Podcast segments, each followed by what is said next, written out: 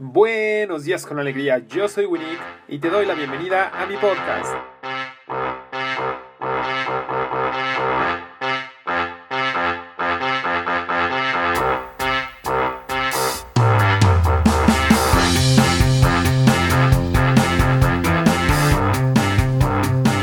Antes de comenzar, te invito a que me busques en Facebook y en Instagram como yo soy Winnie iniciemos conversación sobre el tema de este día o algún otro episodio que te haya encantado. Quiero poder transmitirte esta idea. Es una afirmación que mm, tal vez pueda sonar un poco confusa, así que quiero que, que prestes mucha atención para que sepas con claridad cómo funciona la imaginación, ¿ok?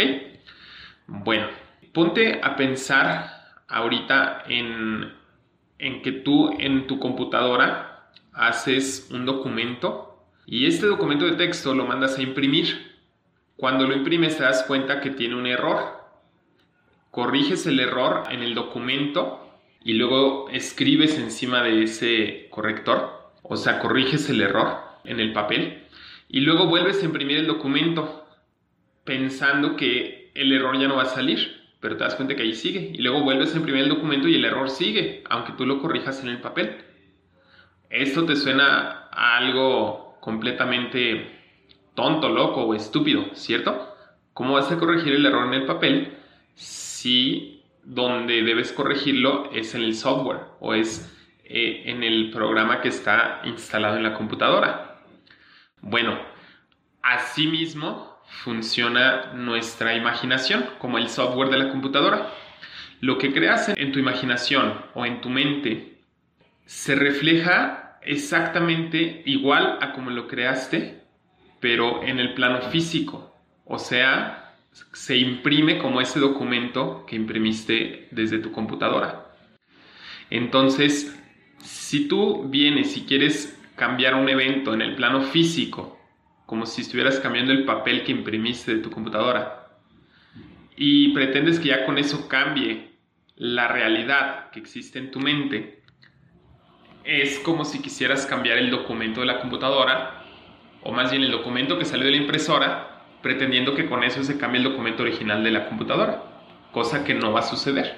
Tú no puedes buscar una solución física a una situación que se creó en tu mente. Es ahí donde está la importancia de tu imaginación.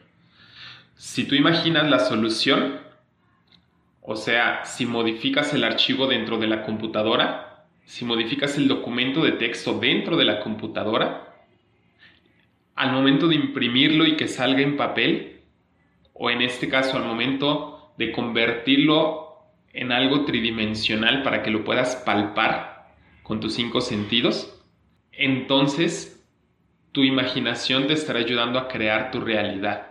Así es como funciona la imaginación, así de poderosa es tu imaginación. Piensa en ella como el programa de la computadora que almacena los archivos y que te va a ayudar a imprimirlos en la realidad para que tengas el documento físico en tres dimensiones. Bueno, espero te haya hecho sentido esto y ahora entiendas que cada situación, cada cosa que tú veas en la realidad, primero tuvo que formarse y gestarse en la mente y por medio de tu imaginación la puedes modificar. Espero te haya gustado, compártelo, invita a más personas y nos vemos en el próximo audio. Un abrazo a tu amigo Winix Cervantes. Bye. Hasta aquí con el tema de hoy, espero que te haya encantado y la mejor forma de mostrarlo es compartiendo este episodio con las primeras 5 personas que te llegaron a la mente al terminar de escucharlo.